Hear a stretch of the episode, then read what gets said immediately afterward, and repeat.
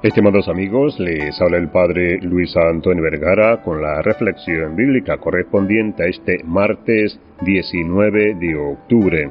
El Evangelio está tomado de San Lucas capítulo 12 del 35 al 38.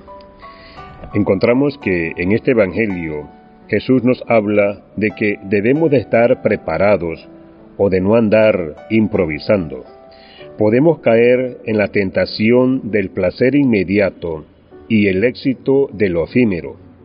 Vamos contagiando de la urgencia de lo inmediato que divirtúan nuestra perspectiva. Pero ¿qué es lo que quiere Jesús? Jesús quiere que nuestras miradas tengan mayor alcance, que nuestra vida se oriente con un sentido más pleno. Y por eso es que orientamos la atención hacia algo grande, que Él vendrá, y es hacia ese encuentro que caminamos. Por eso nos dice, estén preparados y con las lámparas encendidas. Sean como los hombres que esperan el regreso de su Señor, que fue a una boda para abrirle apenas llegue y llame a la puerta.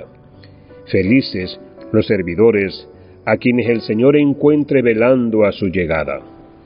La fe cristiana, nuestra fe, es una forma de vida y por lo tanto estamos llamados a descubrir que el sí grande que le tenemos que dar a Dios cuando se nos pida es la suma de muchos pequeños sí, de muchas pequeñas fidelidades, de muchas pequeñas o grandes renuncias, de muchas pequeñas actitudes, de tener abierto el corazón a Dios y a los hermanos en la vida de todos los días, para que cuando nos llegue el turno podamos decir, a como dice el Salmo 39, aquí estoy Señor para hacer tu voluntad.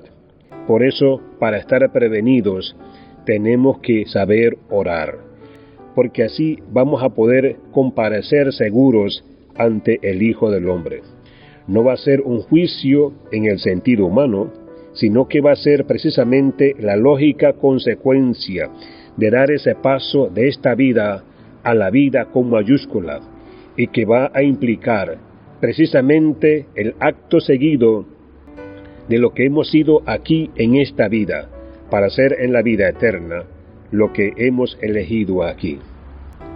Por eso, seamos felices, estemos preparados, no seamos improvisados y mantengamos la calidad de la fe, que crezca día a día para decirle siempre sí a Dios, que aquí estamos para hacer tu voluntad.